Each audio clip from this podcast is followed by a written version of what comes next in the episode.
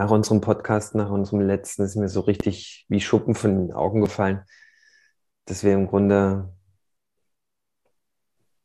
alle so uns hinreißen lassen, permanent über dieses Corona-Thema nachzudenken, weil das eben so, so unklar ist, was uns da aufgetischt wird und wir damit aber in dieser Falle sitzen, dass wir permanent von diesem Thema so gefoltert werden. Ja, was eigentlich gar nicht so richtig für uns anliegt. Und wenn wir in dieser Folterfalle drin sitzen, dass wir uns so zwanghaft darüber spekulierend auseinandersetzen, dann, dann, haben, dann haben, haben die da, in Anführungszeichen, ähm, genau das, was sie wollen, uns in dieser Trennung, in dieser Spaltung, ja. Denn es ist ja wirklich, also egal wann ich heute auf welchen Plattformen gucke, immer hat jemand irgendeine neue Meinung zu, zu, zu Corona und diesen ganzen ähm, Klumpen, ja, diesen ganzen Batzen. Und das klingt aber alles total interessant. Und da und darunter sind immer Zustimmungen, so bei Facebook zum Beispiel. Und dann kommt das Entscheidende, jemand von dem anderen Lager beginnt zu schießen. und dann ist der Kampf eröffnet. Ja, und das ist genau das, was wir wahrscheinlich seit Jahrtausenden schon tun, dass wir immer nur gegeneinander kämpfen. Und dass es immer nur um Recht haben geht und um diese Machtposition zu festigen. Und wenn wir ehrlich sind, bringt uns das wirklich in unsere Mitte und das beantworte ich ganz klar mit Nein. Ja, der man das aber aus, aus dieser neutralen Perspektive liest, dann, dann wird einem die Absurdität total bewusst, total klar, wenn, wenn, man, wenn man sich so beschäftigen lässt. Ja? Das hat überhaupt nichts mit Macht zu tun. Ja, das macht es, wenn du quasi aus dem Spiel so ein Stück weit ausgestiegen bist und das durchschaust, dass es im Grunde immer nur darum geht, um Bestätigung der Dualität, Bestätigung der Matrix, Bestätigung ja, der, der Trennung. Und das ist, äh, wir wollen ja alle woanders hin und das äh, schaffen wir nicht, indem wir, indem wir da ja, diesen Panikfilm mitgehen und dann jeder auf seiner Seite versucht, da das Beste für sich herauszuschlagen. Weil das nützt am Ende eh niemanden was. Ja, das, das war so zumindest nach dem letzten Podcast, das wollte ich nochmal zum Besten geben.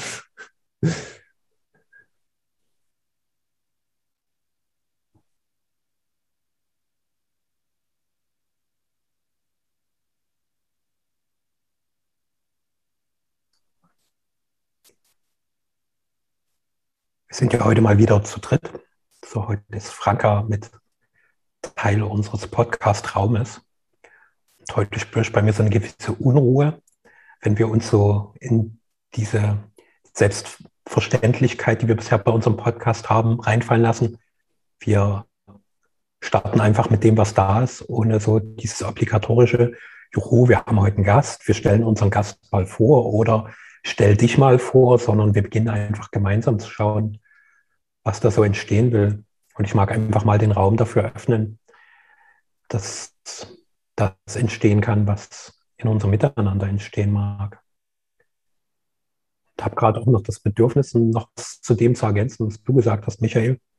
Ich habe von einer Freundin auch ein Feedback bekommen zu unseren beiden aktuellen Podcasts, wo es so darum ging, dass für sie sehr wesentlich war zu erkennen, dass wir uns gerade nicht verstehen. Und das einfach mal zu akzeptieren, dass wir Menschen uns gerade nicht verstehen. Und das ist eine ziemlich harte Sache. Und wenn ich ehrlich bin, ich verstehe mich gerade selbst auf vielen Dingen und Ebenen nicht. Und das ist nichts Neues. So, das ist jetzt nicht so sage, hurra, das ist gerade jetzt erst gekommen, sondern das ist gefühlt schon mein ganzes Leben da, nur ist jetzt so, dass die Intensität der Erfahrung immer größer wird. Und das eigene Unverständnis für mich und mein Wesen multipliziert sich jetzt irgendwie milliardenfach einmal rings um den Planeten, was immer deutlicher wird. Und äh, bei mir ist zumindest so eine Ahnung, dass, dass wir verstehen uns nicht, ich verstehe mich nicht. Ja, auch ein deutlicher Hinweis darauf ist, dass die Lösung definitiv nicht im Verstand liegt, dass die Lösung nicht im Wir verstehen einander liegt. Und vielleicht ist die Lösung ja eine komplett neue Form der Kommunikation zu entdecken. So, weil ich merke auch immer mehr, wie begrenzt und auch gefährlich Sprache ist, weil das ja permanent zu Missverständnis einlädt. Also ich meine, ich habe mich verständlich gemacht, aber es wird missverstanden. Und da irgendwie zu sehen, vielleicht ist dieses ganze Instrument, was wir bisher als so wesentlich achten, auch irgendwie komplett unnütz. Und jetzt habe ich doch eine riesen Einleitung gemacht, obwohl ich dich ja ins Spielfeld reinholen wollte, Franka, dass du einfach mit Teil unseres Raumes bist und das einfließen lässt, was gerade in dir so präsent ist.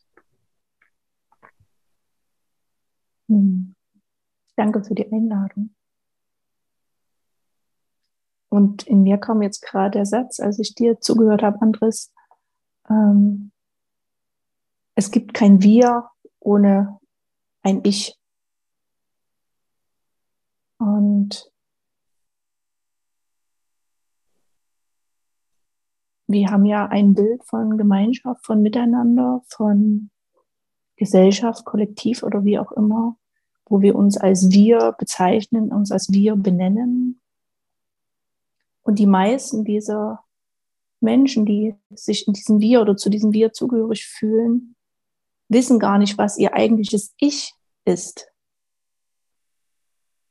Und solange dieses Ich unklar ist, kann es auch kein wirkliches Wir geben, weil wir dann permanent am Spiegeln, am Projizieren sind, am Kämpfen, wie Michael vorhin schon am Anfang sagte, äh, wo wir gar nicht mehr wissen, wer bin ich denn eigentlich selber?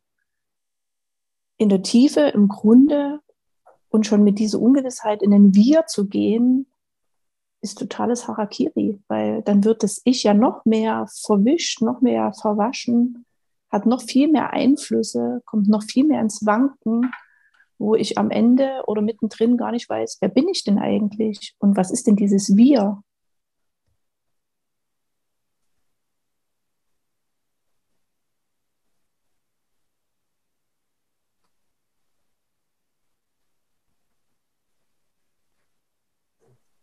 Das finde ich eine sehr interessante Fährte, der ich gerne mal ein Stück weit äh, folgen möchte. Wenn wir vom Ich reden, dann ist den meisten ja gar nicht bewusst, dass es verschiedene Ichs gibt. Es gibt ein ja, egozentriertes Ich, was leicht manipulierbar ist und wo vollkommen unklar ist, äh, äh,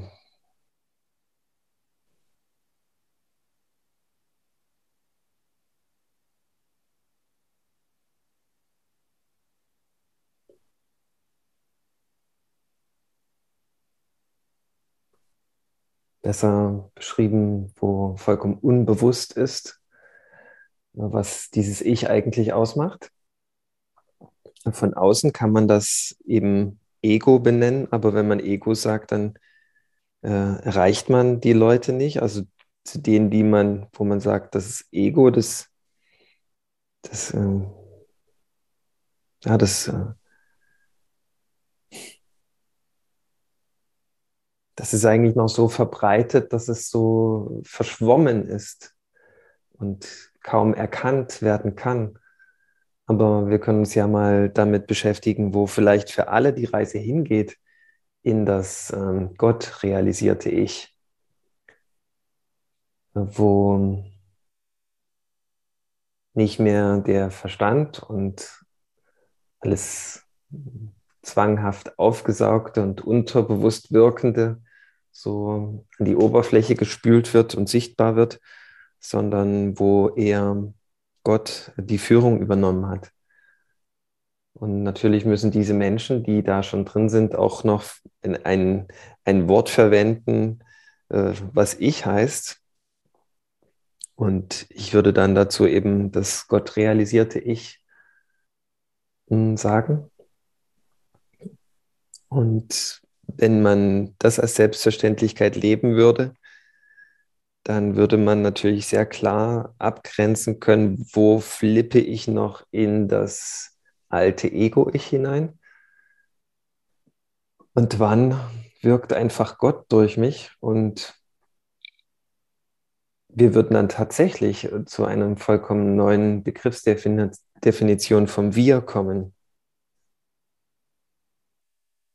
Und viele, viele oder alle Versuche, dieses Gott realisierte Ich erklären zu wollen, sind dann auch vollkommen unnötig, weil die Handlung dann ein permanenter göttlicher Floh wäre und ähm, eine Selbstverständlichkeit erlangen würde, die keine Erklärung braucht. Allerdings, wenn wir noch im Ego-Ich sind, sind wir in so einer Diffusität gefangen, dass wir das natürlich gerne erklären möchten und, und Fehler finden und Erklärungen brauchen, warum dieses Ich so mangelhaft funktioniert. Es ist also in einer, in einer gehört im Grunde in diese Zeit, dass wir das vielleicht mal anerkennen, dass wir fast alle noch eher aus dem Ego-Ich heraus agieren als durch das Gott realisierte Ich. Und wenn wir das mal in Betracht ziehen, dann wird wahrscheinlich bei jedem erstmal eine ganz große Stille einkehren. Und das hatte, glaube ich, irgendjemand von euch beiden schon gesagt. Ich glaube, du, Andres, dass wir vielleicht jetzt mal, dass an der Zeit ist, dass, dass wir uns so, wenn wir uns über die Ego-Ichs, die kämpfenden Ichs ähm, konfrontieren, dass wir dann mh, hm, nicht im Frieden sein können, dass wir das, dass wir uns nicht verstehen können, weil da gibt es nicht viel zu verstehen. Ja, und dann am Ende doch, ja, ist eigentlich falsch, was ich gesagt habe. Aber das Verstehen kommt dann, wenn wir das machen, was der Andres vorgeschlagen hat, dass wir damit erstmal im Frieden sind. Wenn wir anerkennen, okay, wir sind hier, wir, hier stehen lauter ego-getriebene Ichs gegenüber und ein Frieden ist nicht möglich, außer wir sind im Frieden damit. Ja, das waren jetzt viele, viele Paradoxitäten vielleicht, aber ähm, wenn man es dann verstanden hat, ist es vielleicht gar nicht mehr so paradox.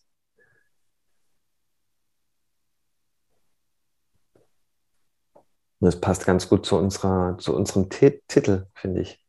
Erwachte Götter dass es irgendwie immer mehr und immer drängender dorthin geht. Weil die Frage, die Franka aufgeworfen hat, die ist natürlich aktueller denn je. Was ist denn das Ich? Und ist das Ich, wenn das gar nicht so ist, immer noch das Wir, von dem wir so äh, gebräuchlich und selbst bewusst die ganze Zeit so reden? Stimmt das überhaupt?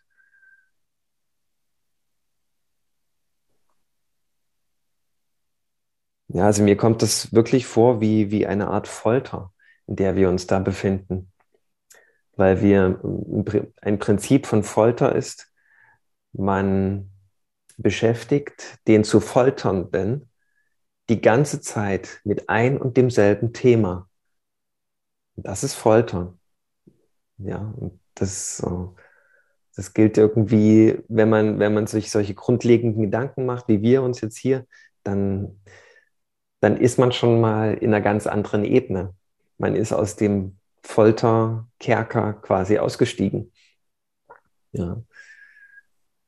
Und das finde ich gerade sehr spannend.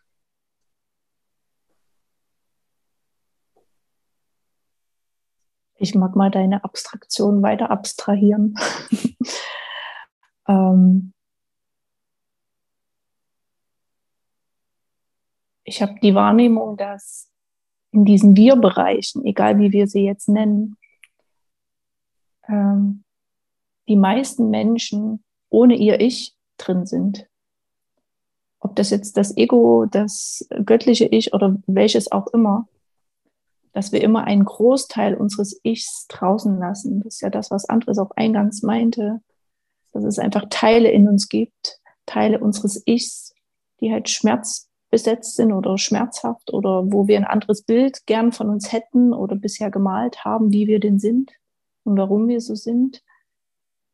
Und dass wir uns dann, wenn wir uns erkennen, diese Teile in unseren Begegnungen, in unserem Wir, in unserem göttlichen Sein, in unserem göttlichen Ich draußen lassen, sie quasi wie abschneiden und dadurch überhaupt keine Möglichkeit haben, einen Zugang zu diesem göttlichen Ich zu bekommen.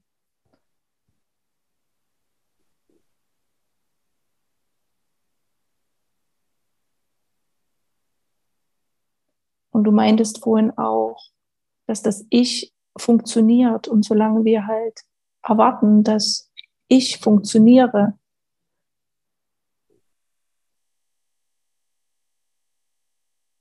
habe ich keine Ahnung, wie ich Zugang zu meinem göttlichen Ich finden soll. Das ist fast unmöglich für mich.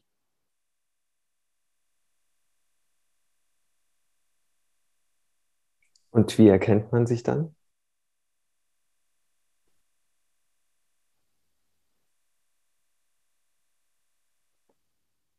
Indem ich erstmal mir selber begegne, indem ich nicht funktionieren muss, sondern es erstmal darum geht, zu sein, so wie anderes meinte auch angangs, damit erstmal zu sein. Und nichts tun müssen, nicht funktionieren müssen aus, aus diesem Ich heraus, sondern sich die Zeit zu nehmen, die Ruhe zu nehmen, die Stille zu nehmen, damit zu sein, diesen Teil zu betrachten, kennenzulernen, damit in Kontakt zu sein, so wie wenn man einen unbekannten Menschen trifft. Ein Mensch, in dem man vielleicht verliebt ist, so mit dieser Offenheit, dieser Weite. Das wäre schön, ja. Das würde uns allen gut tun unseren ganzen Ichs würde es total gut tun.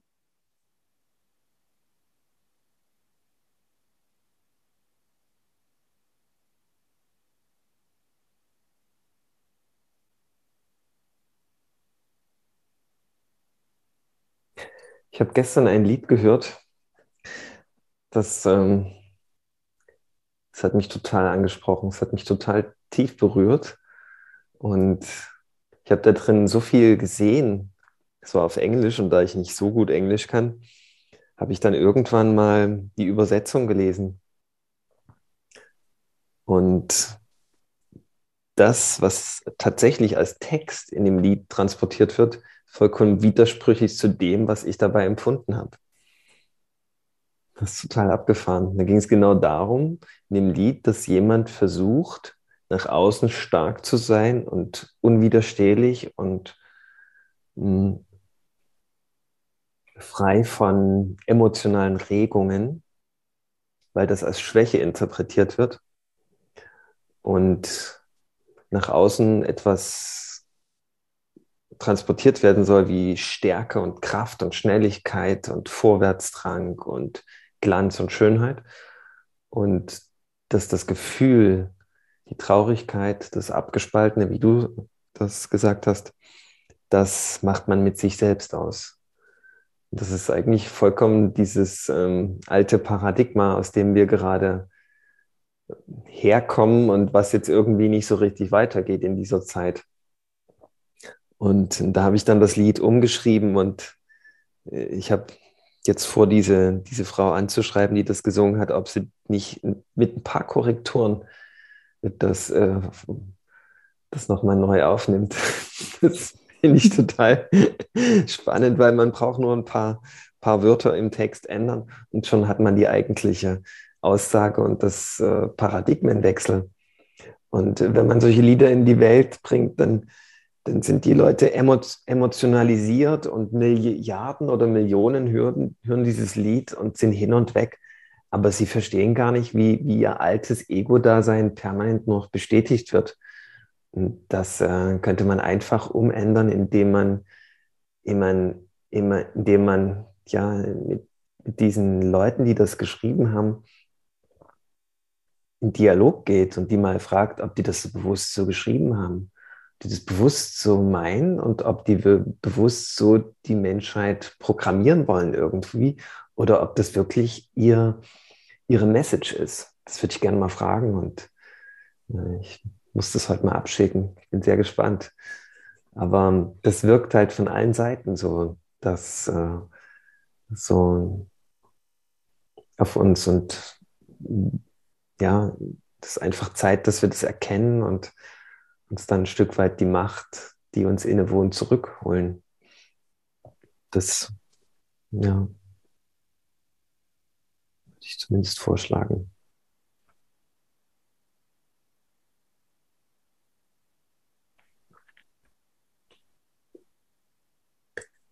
Ihr hattet gerade eine Qualität angesprochen, die für mich da ganz elementar ist, die Qualität von Liebe. Und so nach dem bisherigen Paradigma, was ich zumindest verstanden habe, ähm, ist Liebe vor allen Dingen was, was immer sehr stark nach außen geht, was sich auf irgendwas richtet.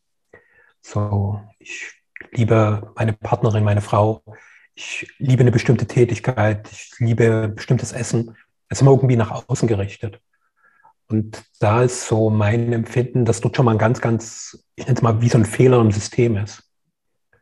Weil diese Liebe eigentlich nach innen gerichtet werden darf. Und wir quatschen viel von Selbstliebe, also gerade auch so in dieser ganzen Bewegung, die sich viel mit innerer Arbeit, Erkenntnis, spirituellem Wachstum befasst. Und ich habe schon lange das Gefühl, dass es da ein paar wesentliche Dinge gibt, die noch nicht erkannt sind.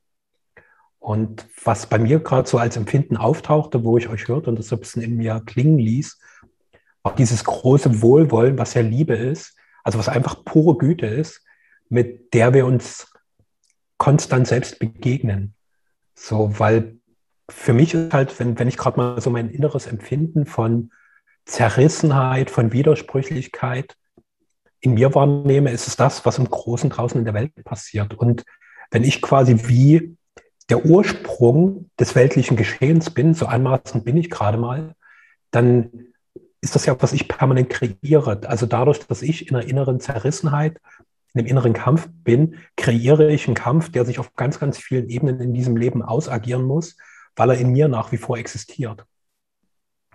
Und diese liebevolle Güte, mich einfach in allem zu sehen und dem immer mit einer großen Offenheit zu begegnen, auch zu einer ursprünglichen Qualität von Mütterlichkeit und Väterlichkeit. Und diese ursprüngliche Qualität des Mütterlichen, das ist was, was mir der, seit der ersten Begegnung mit Franka so ganz präsent ist, dass das so in dir so massiv lebt. So diese einfach, die Qualität, du benennst es immer so schön, ich liebe dich trotzdem. Also was bedeutet, egal was da ist, es gibt nichts, was meine Liebe tatsächlich in Frage stellt. Und aktuell ist Liebe für uns auch noch so ein Deal. Also wo wir eine, ganz viele Bedingungen dran sind, so wie eine ganz große allgemeine Liebesbedingungen, die ALBs, die nur eben keiner offen vorträgt, wo immer wieder gesagt wird, okay, wenn du das, das, das, das, das erfüllst, dann ja. Wenn du auf der anderen Seite bestimmte Dinge nicht tust, dann mhm, eher nein. Und das ist für mich so ein ganz, ganz wesentliches Element. Also was ich, was ich einfach nur fühlen kann und mich gerade versuche, durch Sprache, durch Gedanken dem irgendwie anzunähern und dieses Gefühl weitergeben zu können. Und auch zu erleben, wie begrenzt ich gerade in meinem Ausdrucksvermögen bin und dieses tiefe Gefühl in mir irgendwie weiterzugeben.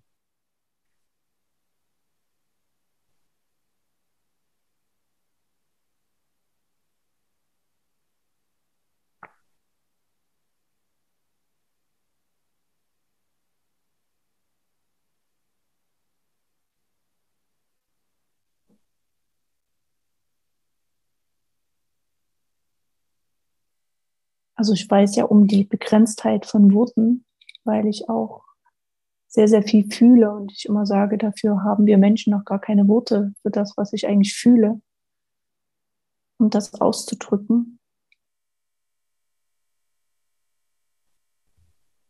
Und Gestern ist äh, einer meiner Kurse zu Ende gegangen und eine Teilnehmerin sagte, ich habe jetzt verstanden, dass nur ich mir selber die beste Mutter und der beste Vater sein kann. Und das passt zu dem, was du gerade meintest. Diese bedingungslose Liebe, die wir halt von unserer Ursprungsfamilie immer, wo wir noch so im Mangel sind, wo so in Erwartungen sind oder vielleicht auch die dann projizieren in die Beziehungen, in die Partnerschaften und dort auch immer noch Bedürfnisse haben, die kindlich sind und befriedigt werden sollen. Wenn wir diesen Shift schaffen, zu erkennen, dass es an uns selber ist, dass wir selber die Verantwortung dafür übernehmen, dürfen, sollen, müssen, um wirklich in die Selbstliebe zu kommen, uns selber die Mutter zu sein, für unsere ganzen inneren Ichs und der Vater zu sein, die wir immer wollten. Mit dieser offenen Weite, die Michael ansprach, wie verliebt sein oder wie wenn man das erste Mal sein Kind im Arm hält. Wo es einfach nur sprudelt und einfach nur, ich habe keine Worte dafür, sich anfühlt wie Fliegen.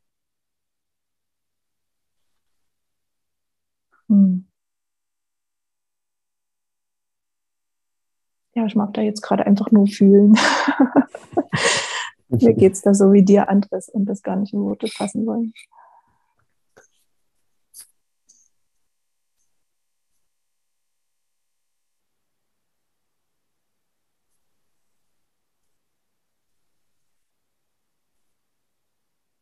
Mir sind zu beiden jetzt was eingefallen.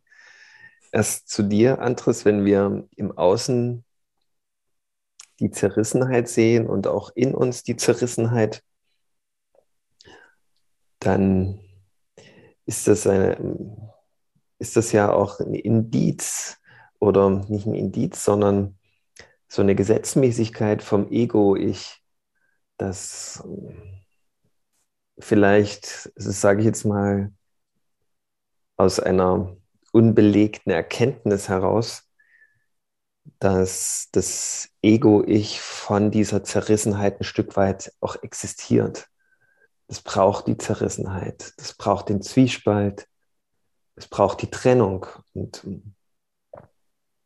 wenn man das verstanden hat, dann ist es vielleicht total einfach, sich davon zu entkoppeln wenn ich das einfach mal in Betracht ziehe. Ich bin zerrissen, ich bin getrennt und noch so weiter. Und das bin vielleicht gar nicht ich. Also das einfach mal in Frage stellen, ob das wirklich das Ich ist, wie, wie es eigentlich gemeint ist. Von Natur aus und vielleicht dann einfach das Muster dahinter zu erkennen, dass das Ego-Ich das einfach braucht. Es lebt davon. Ja, es nährt sich davon.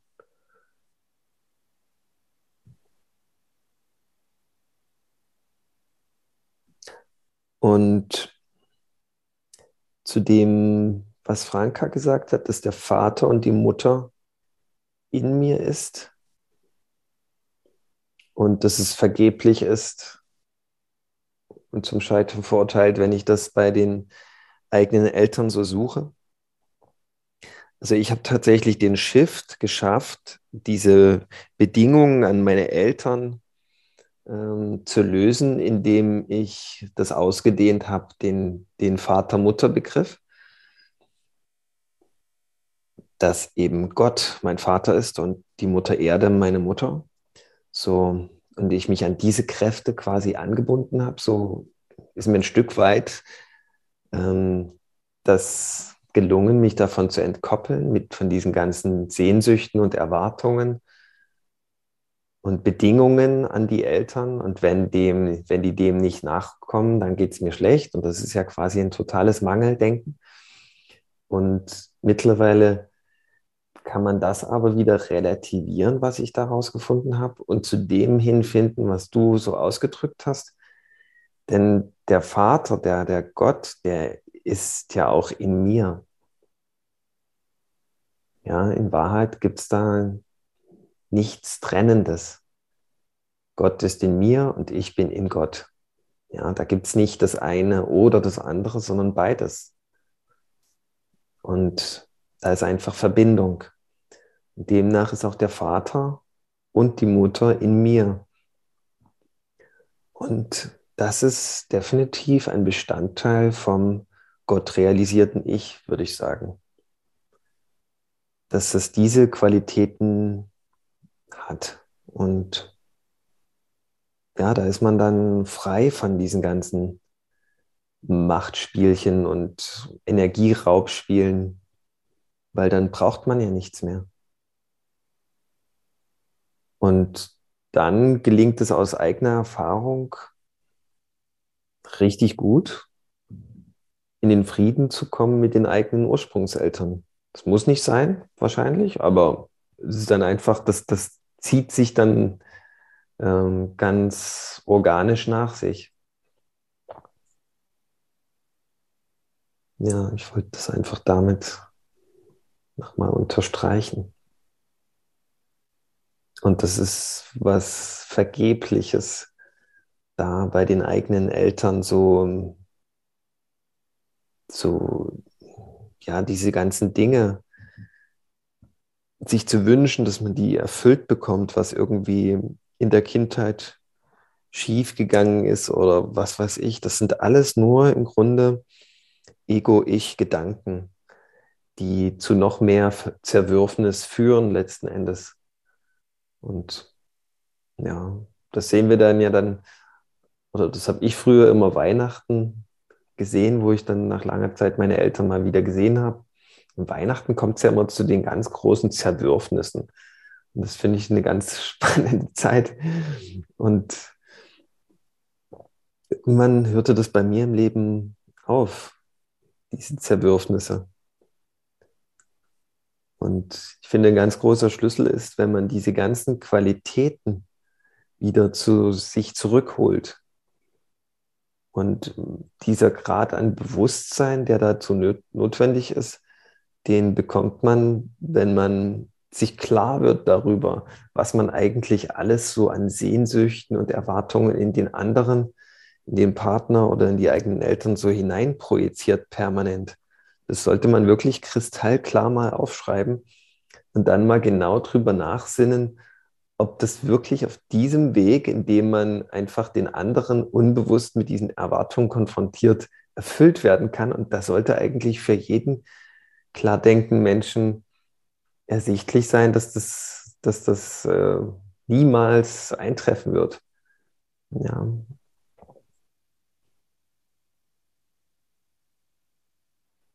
Ich mag mal den Bogen noch größer spannen, Michael. Die Erwartungen, die wir an Vaterstaat haben, gerade in der Situation.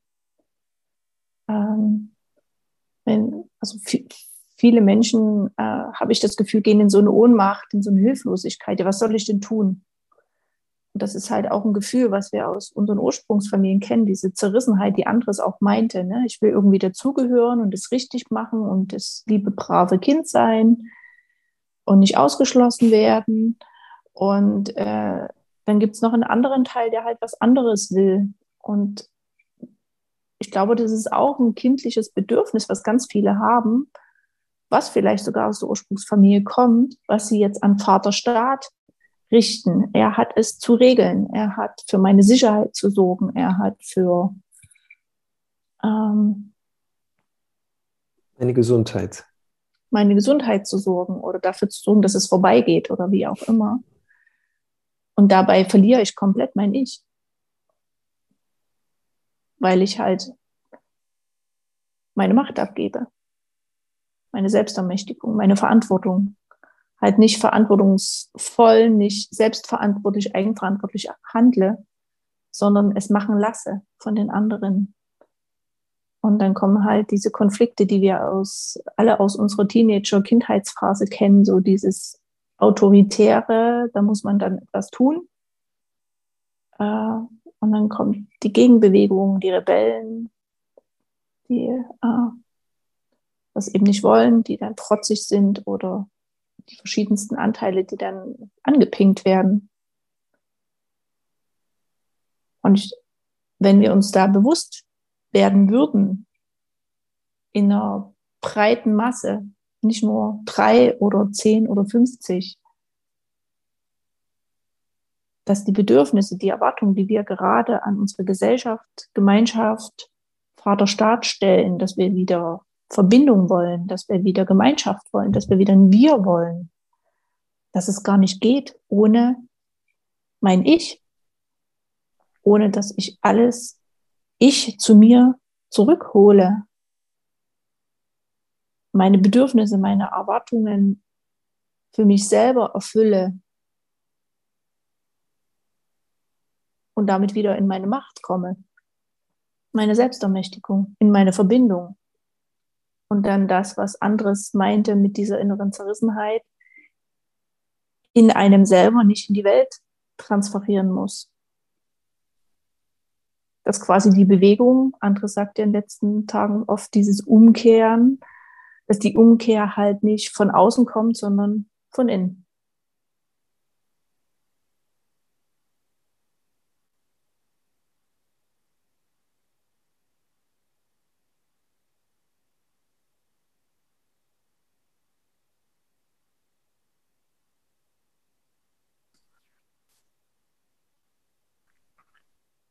Ich mag das nochmal deutlicher zuspitzen. Bei mir kam auch so in den letzten Tagen so ein Bewusstsein, was im ersten Moment mir total unangenehm war, erstens mir selbst und es mir dann noch schwerer fiel, das auch auszusprechen. Also war so in der gemeinsamen Zeit von Franka und mir, wo plötzlich bei mir so dieses, diese Klarheit war, ich will, dass es nur um mich geht. Und das fiel mir total schwer, mir das erstmal einzugestehen, weil ich gemerkt habe, dass da wirklich Scham dafür ist, das ist nicht in Ordnung, das darf ich nicht, das ist böse, dass da ganz massive Selbsturteile drauf sind, die verschiedenste Stimmen haben, die ich jetzt natürlich irgendwie zuordnen könnte, um da Verantwortung von mir wegzugeben. Aber tatsächlich ist das Bedürfnis, ich will, dass es nur um mich geht.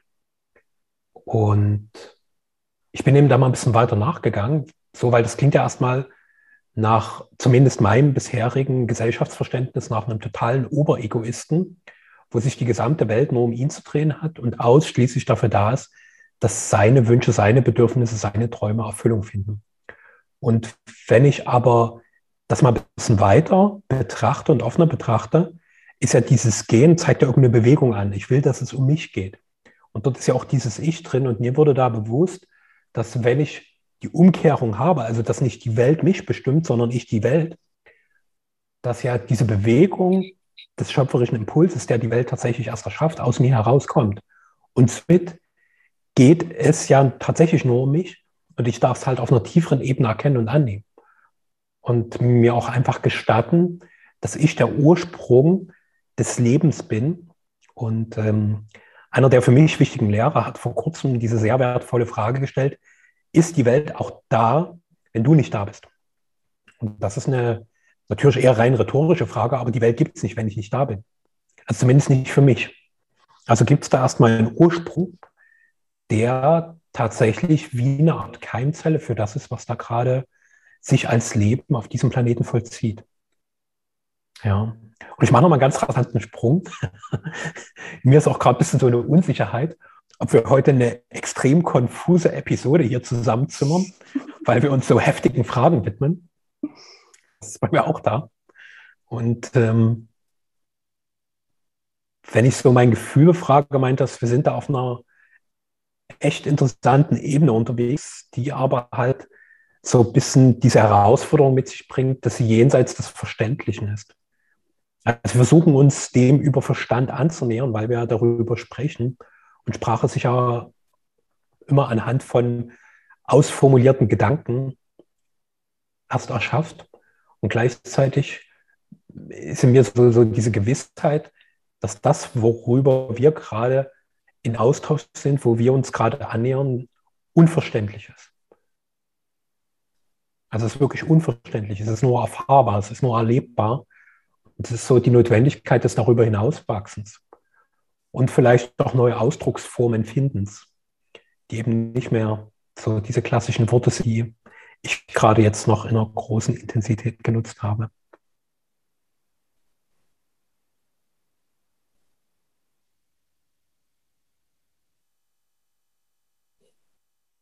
Und wenn wir jetzt davon ausgehen, dass Worte Energie sind und da wir energetische Wesen sind, werden uns die Worte einfach berühren. Hm. Oder unsere Zuhörer die Worte berühren, so wie Michael das Lied berührt hat. Auch wenn der Text nicht äh, sein, seinem Gefühl entsprochen hat. Es hat ihn berührt. Es hat ihn emotionalisiert. Und da im Vertrauen zu sein, dass das, was hier gerade entsteht, in diesem energetischen Raum auch die Energie nach draußen tragen wird und dass die Menschen es spüren werden, wovon wir sprechen. Oder auch nicht.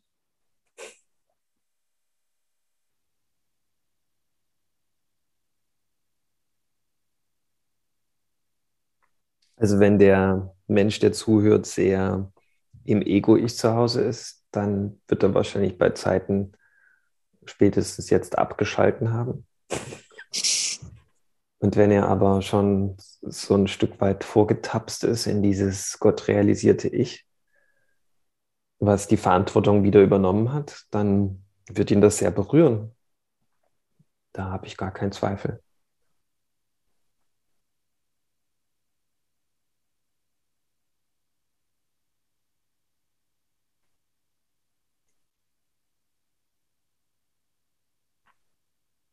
bin übrigens sehr dankbar, dass wir diese Überleitung vom, vom überbordenden oder mit überbordenen Erwartungen überfrachtetes Vaterbild auf dass du da auf dieses Vater-Staat-Bild gekommen bist, weil das ist ja wirklich, das ist ja wirklich jetzt wie Schuppen von den Augen. Dass wir da, dass die Leute so in der Tagesschau hängen und nach Antworten sehnen, die sie nicht bereit sind, sich selbst zu geben und dass dann einfach das hündisch umgesetzt wird und das kam mir gerade so bei dem, was, was Andres zum Schluss gesagt hat, dass, dass die Erziehung in, in dieser Welt, das ist im Grunde wie so ein Hundeplatz. Ja, ist, ist man, das Herrchen will, dass der Hund auf dem Parcours genau das macht, was der Herr möchte. Was der Hund möchte, ist irrelevant.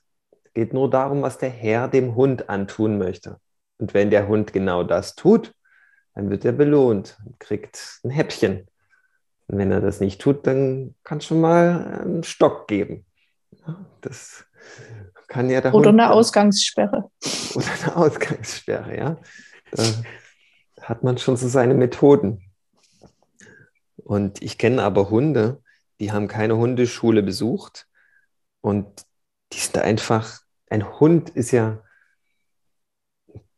von Natur aus dafür gemacht, wie, wie zu dienen, ja. Und eigentlich, wenn der Herr des Hundes voll in der Verantwortung wäre, und eine natürliche Autorität und Macht ausüben würde, dann könnte der Hund das leicht ablesen und würde da einfach in seine Rolle ganz, ganz natürlich hineinfinden. Und wäre einfach ähm, wirklich ein, ein Helfer, ja, wie es seiner Natur so entspricht.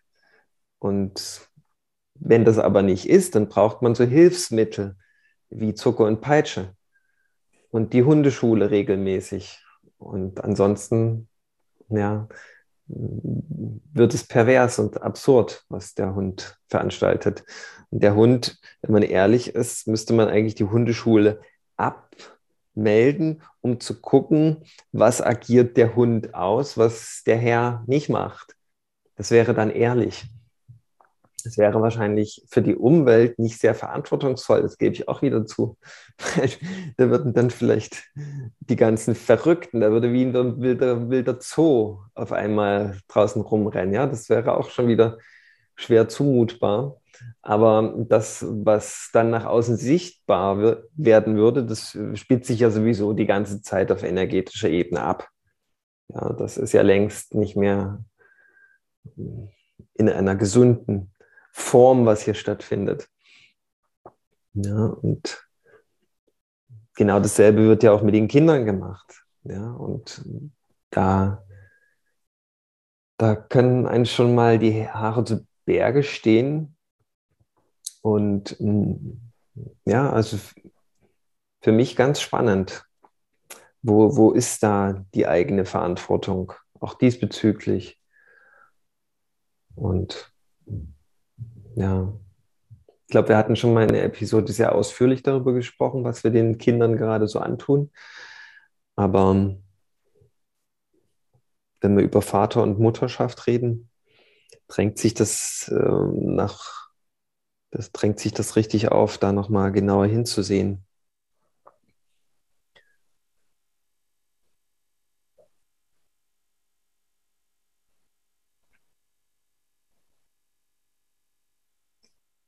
Hatten ja jetzt lange sogar auch noch den Fakt, dass wir eine sogenannte Mutter der Nation auch noch hatten, weil es eine Kanzlerin gab. Und da auch zu sehen, wie gestört unser Verhältnis, also ich spreche mal für mich, mein Verhältnis tatsächlich zu einer ursprünglichen Qualität von mütterlicher Energie und väterlicher Energie ist. Und ähm, wie groß gleichzeitig die Sehnsucht danach ist und wo auch für mich so die Idee von ist, dieses auch mehr und mehr in mir zu entfalten, in mir zu entdecken. Weil ich bin, bin ja ein Teil einer ewig großen Linie von Menschen, die natürlich diese Qualität auch immer in sich getragen haben. Und da kam mir war auch schon die ganze Zeit immer wieder so diese Idee des Nährbodens, so, wo sowas auch tatsächlich wachsen kann.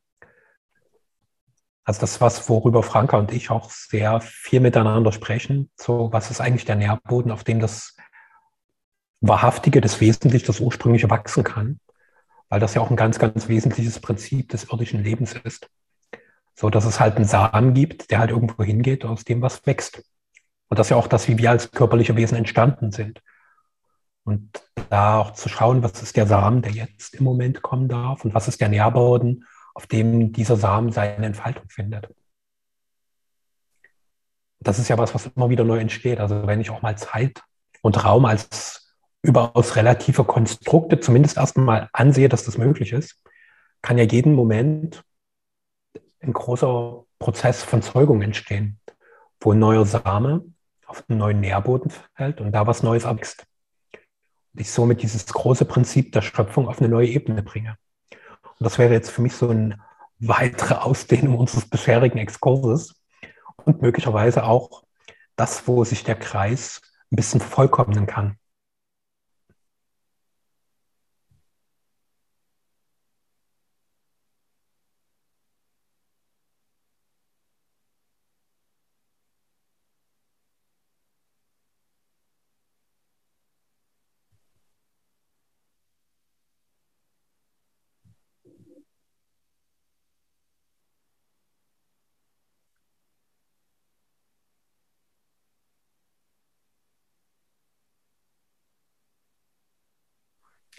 Wenn Franka nicht unmittelbar was sagt, möchte ich mal das loswerden, was mir dazu einfällt. Und zwar unsere ganze, unser ganzes weltliches System, das, das ist ja so angelegt, dass, dass, dass wir diese Samen so im Außen pflanzen müssen. Das heißt auch, der andere muss sich verändern und wir müssen das und das System ändern und wir müssen das umstrukturieren, wir müssen das optimieren, was da eben so ist. Und wenn man tiefer drüber nachdenkt, dann sind wir der, der Samen selbst. Das heißt, wenn man die Erwartung rausnimmt, dass sich das Außen verändern muss, und die Anklage loslässt, dass das Außen schlecht ist, dann ist das der erste Schritt und dann einfach das Neue in sich leben. Das ist der eigentlich zu setzende Samen, nicht der, ja, das Austüfteln und ein geniales System für das Gesamte schaffen und das dann überstülpen wollen der Gemeinschaft, sondern das ist eigentlich auch wieder das alte Paradigma. Ja, da gibt es ja so einen Film von, vom Dalai Lama, da geht es genau darum. Da werden so die ganzen Wissenschaftler eingeladen, die es auf der Welt so gibt und die sollen das beste, nachhaltigste Konzept für, das, für, die, für eine blühende Menschheit zusammenbringen und der schüttelt eigentlich bei jedem neuen Gedanken, bei jeder neuen Arbeitsgruppe, wo er so reinguckt mit dem Kopf und sagt, ja, das ist total gut, aber das ist es noch nicht ganz. Und letztendlich kollabieren die und, und sagen, okay, wir müssen uns ändern. Wir, jeder bei sich erstmal, ja, da letztendlich sollte sich das auflösen, was wir gar nicht sind. Und dazu gehören natürlich alle sinnlos projizierten Erwartungen und Wünsche und hm, ja, und auch Anklagen, Erwartungen, dass, dass die da außen das machen sollen, sondern wenn ich alles mal lasse, was ich gar nicht wirklich bin, dann ist eigentlich alles getan und dann ist das blühende Leben prinzipiell, ja, hat das eine gute Basis in meinen Augen.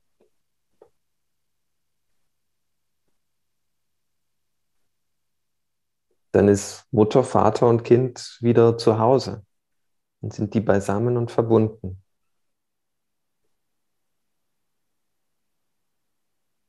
Und die Onkel und Tanten sind auch alle mit da. Und alles ist in Harmonie.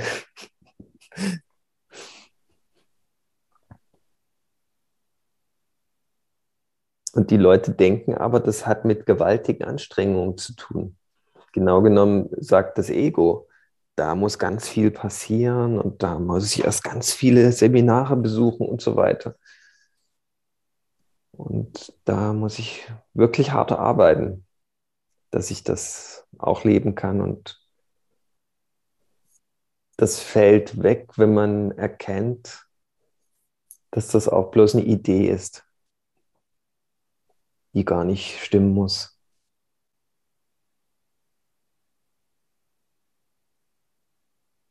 Vielleicht ist es gar nicht kompliziert, erleuchtet zu sein, wollte ich damit sagen. ist es ganz bestimmt nicht.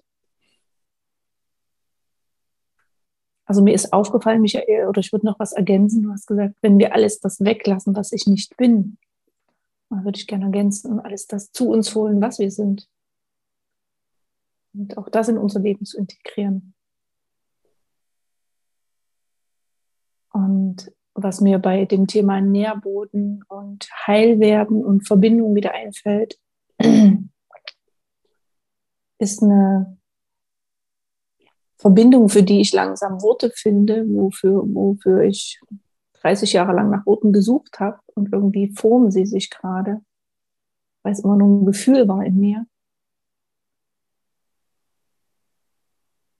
Dass es schon auch wichtig ist, noch mal ein Stück zurückzuschauen, ja, weil wir dieses, wir wollen uns ablösen von der Familie, das ist ja immer so ein, so ein Thema auch für ganz viele Menschen, dass es aber schon wichtig ist, dahin zu schauen, weil das ist ja quasi der Nährboden, auf dem unser Samen aufgegangen ist.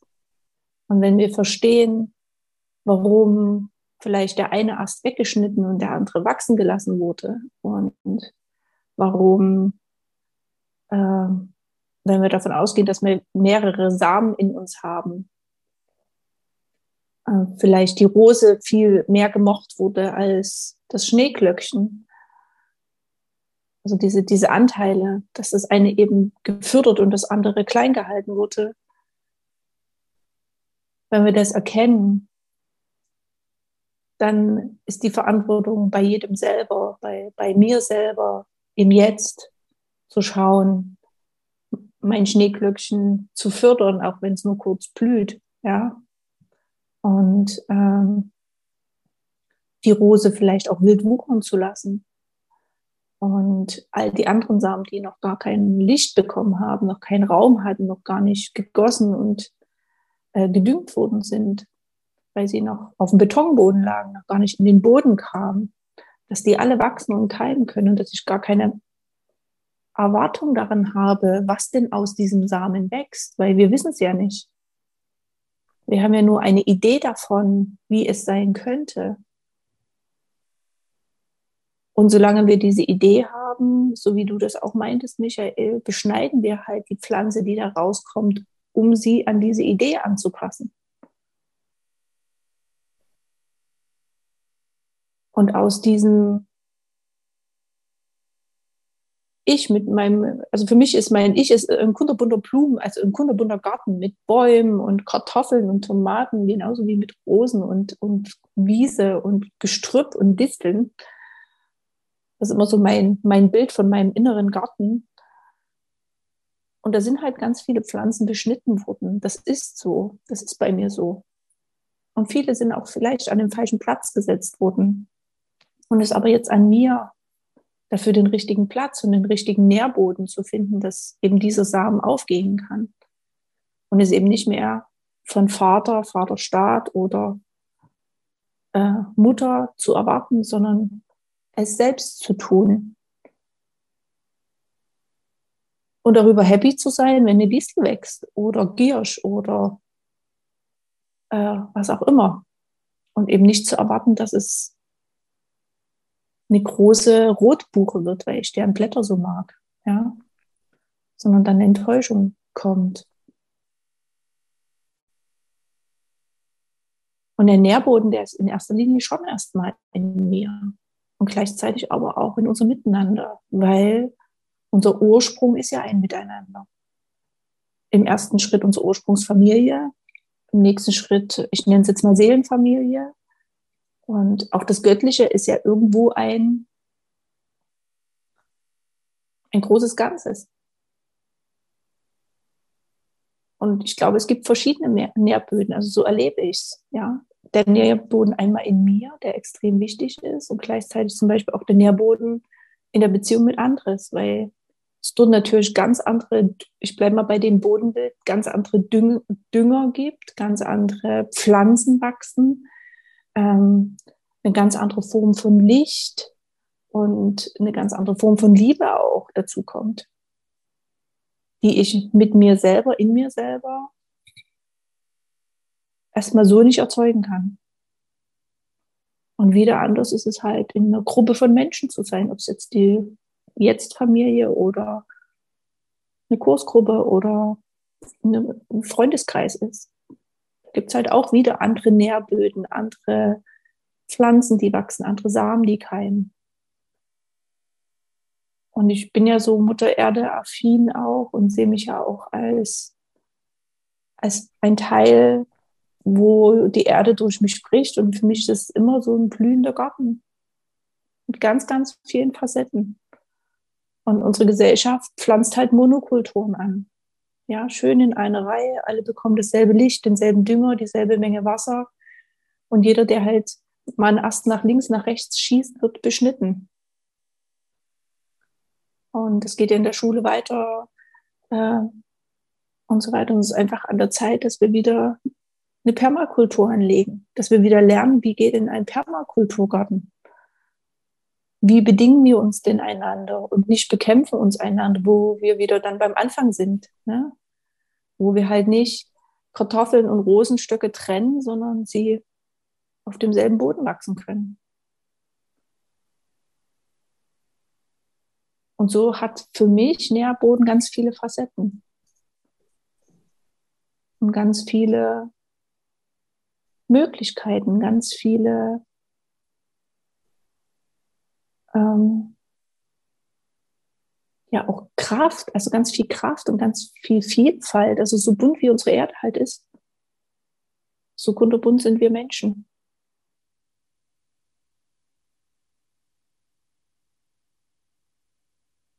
Und so kunterbunt sind unsere Ichs.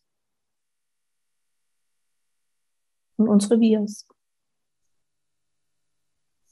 Ja, das ist auch eine gute Erklärung für den Streit, der gerade stattfindet, weil wenn ich eingegliedert bin in eine Massenviehhaltung, ähm, um nochmal eine andere Ebene dazu zu bringen, dann verlange ich das vielleicht permanent von meinem Umfeld genauso.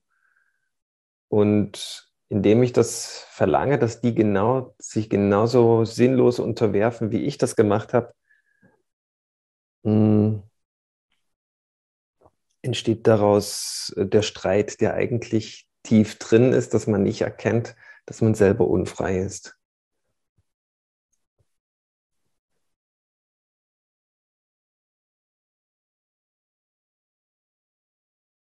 War das Frankas letzter Gedanke? Ah, jetzt ist sie wieder da. Hast du mitgehört? Ja, habe ich.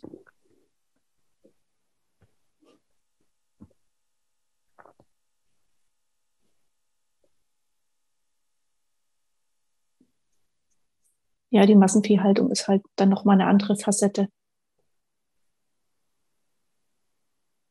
die du jetzt ansprachst, Michael aber weist in dieselbe Richtung wahrscheinlich. Ja. ja. ja das ist ein Benutzen. Ein artfremdes Benutzen. Ja, ein Missbrauch, ja.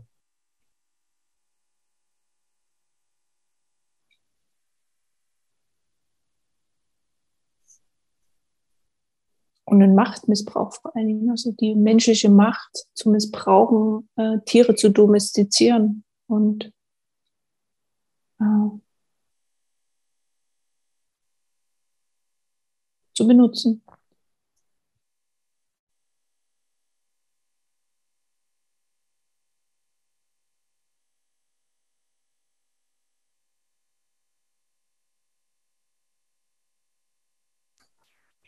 Für mich ein ganz neuer Vergleich, dass man eben so die, die Massentierhaltung mit der Haltung von Menschen so im Grunde gar nicht mehr so richtig von außen unterscheiden kann.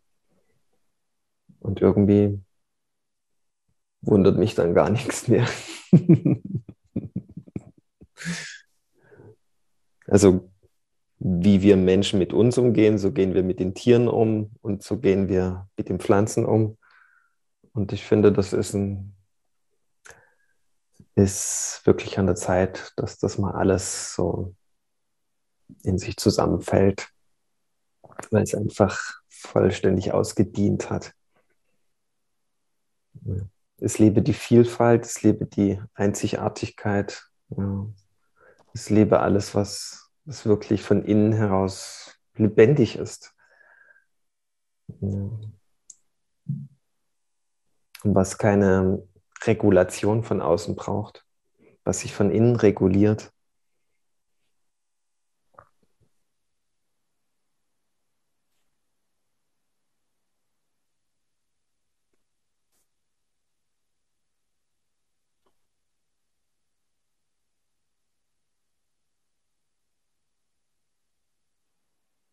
Ich empfinde es als einen sehr schönen Schlusssatz, den du gerade hattest was sich von innen reguliert, braucht keine Regulation von außen.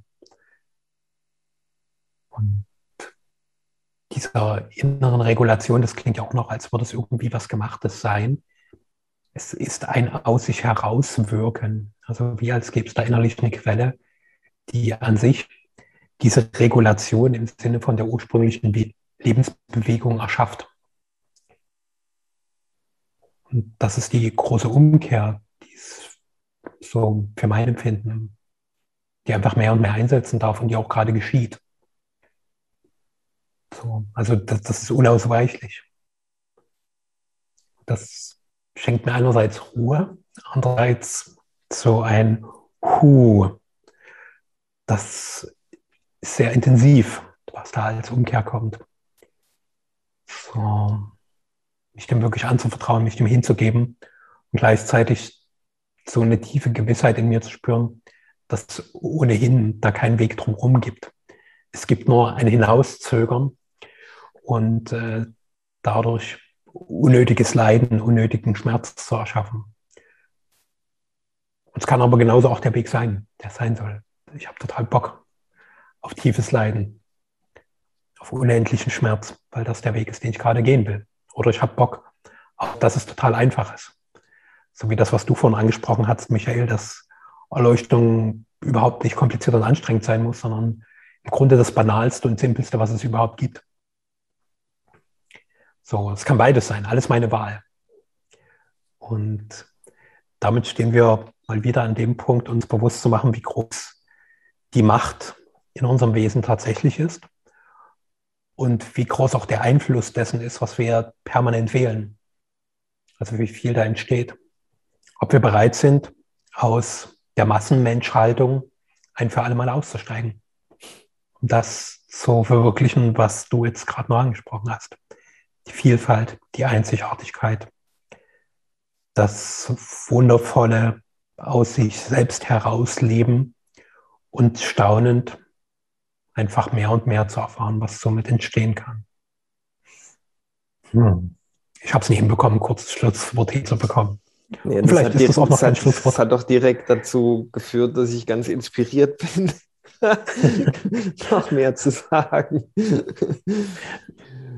Aber ich habe mir ist noch eine geniale Überleitung gekommen, wenn, wenn, wenn wir im Ego-Ich sind, dann kreieren wir ja auch im Außen die Ego-Eltern.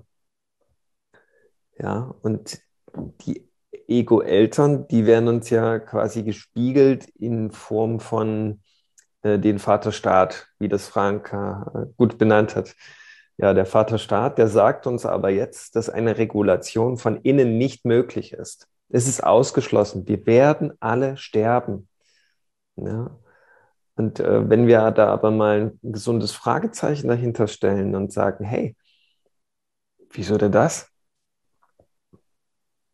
Das stimmt ja gar nicht. Da habe ich ganz andere Erfahrungen im Leben gemacht. Ich habe die Erfahrung gemacht, dass mein Körper sich immer jederzeit selber regulieren kann. Meine Selbstheilungskräfte sind aktiv. Das habe ich tausendmal erfahren. Ja. Und deswegen gibt es da für mich gar keinen Grund, da nicht mehr drauf zu vertrauen. Bloß weil die Ego-Eltern sagen, Regulation ist nicht möglich. Ja. Und ich bleibe dabei, das ist meine Verantwortung.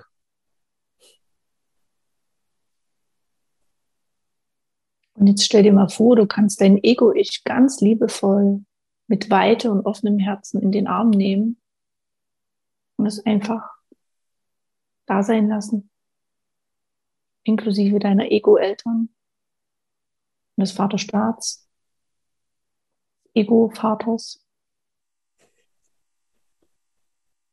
und so eine Verbindung schaffen. Weil ja, wenn ich das nicht die, tue, Trennung dann bin ich ja wieder im Ego-Ich. Genau, die Trennung beginnt in uns. Und indem du noch Ego-Ich und göttliches Ich nebeneinander stellst, das ist zwar ein schönes abstraktes Bild, aber es führt immer zur Trennung. Da bin ich anderer Meinung. Weil es kommt auf die Identifikation an. Denn Jesus hat ja schon zu uns gesagt, es gibt keinen Weg zum Vater außer durch mich. Also das führt vielleicht ein bisschen weit, aber dann für mich gar nicht, weil das geht genau darum, dass wir eine bewusste Wahl treffen. Und dass uns das erstmal bewusst wird, was hier ist. Vielleicht wird das Ego, ich, niemals von uns gehen. Da bin ich ganz bei dir und es fällt mir nicht schwer, das in den Arm zu nehmen. Aber solange ich ähm, zu stark damit identifiziert bin, macht es mit mir, was es will. Und ich gebe ihm dann unbewusst eine, Ein, ähm, eine, eine Zustimmung und ich möchte aber bewusst dem Eigentlichen eine Zustimmung geben. Das habe ich als großen Unterschied im Leben festgestellt. Und letztendlich bleibt dann das übrig, was du benannt hast, dass man, dass man dann mit allen in der Liebe ist und in der eigentlichen Verbundenheit landet. Aber die Liebe, die kommt nicht aus dem Ego-Ich. Die eigentliche. Da braucht es so einen so ein Schritt, ansonsten bleibt man da drin. eine Wahl, würde ich sagen. Oder irgendwas anderes, was wir noch nicht wissen. Wie meinst du das? Also wir glauben ja nur, dass es so ist.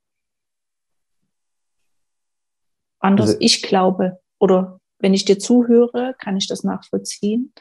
Und es ist eine Möglichkeit, dass es so ist, aber ich weiß es nicht. Es kann ja. ja auch was völlig anderes sein. Du meintest ja vorhin auch, Erleuchtung könnte ja das Simpelste von der Welt sein. Wir suchen vielleicht nur am falschen Platz.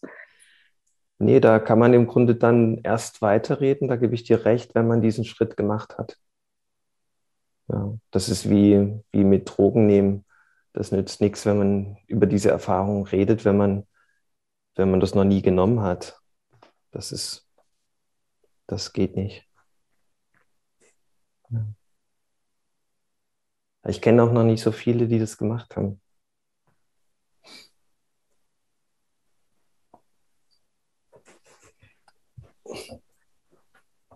Mhm. Also für mich ist gerade Zeit für einen Punkt, so, weil ich auch spüre, dass wir sonst noch weitere Felder öffnen und ich mag dieses Feld einfach mal so lassen, wie es ist. Und ähm, ja, einfach ja. Danke, Franka, dass du mit uns diesen Raum geteilt hast und ganz viel eingebracht hast und neue Perspektiven mit eröffnet hast. Danke an euch für den Raum und Punkt. Arro.